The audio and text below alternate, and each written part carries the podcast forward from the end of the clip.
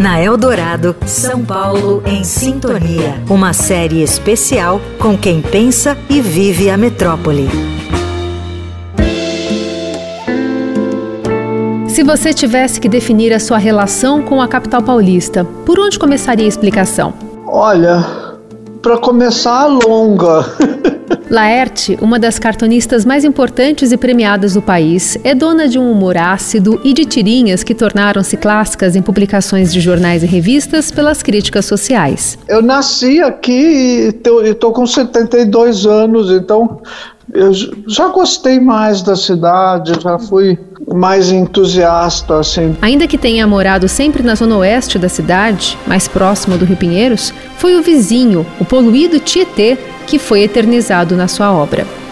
Eu preciso que o senhor escreva uma história para mim, a minha história.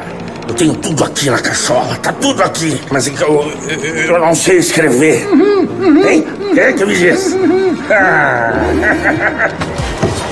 Os piratas do Tietê ganharam vida na década de 80, se divertindo entre caveiras e seres estranhos que habitam as águas putrefatas do rio. Era uma crítica direta ao resultado da industrialização promovida nos anos da ditadura, que contaminou o leito com esgoto e poluentes. Em outro paralelo com a realidade, o capitão barbudo com perna de pau e tapa-olho e sua tripulação buscavam vítimas para saquear ou simplesmente torturar por mera diversão. Calma, calma, bonecas, eu tenho um plano. não tem avançado muito. Né? O rio continua uma qualidade péssima assim de, de pureza, né? Não, não, dá para. Ficaria difícil até para os piratas continuarem navegando nele, né?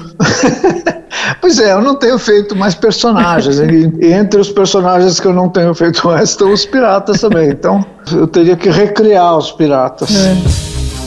Ainda que admita estar mais reclusa nos últimos anos, Laerte, uma mulher trans, ainda entende que o maior desafio de São Paulo é a redução das suas desigualdades. Realmente é muito o que tem para ser feito. As condições de vida de populações que estão marginalizadas e abandonadas, tem piorado muito, né?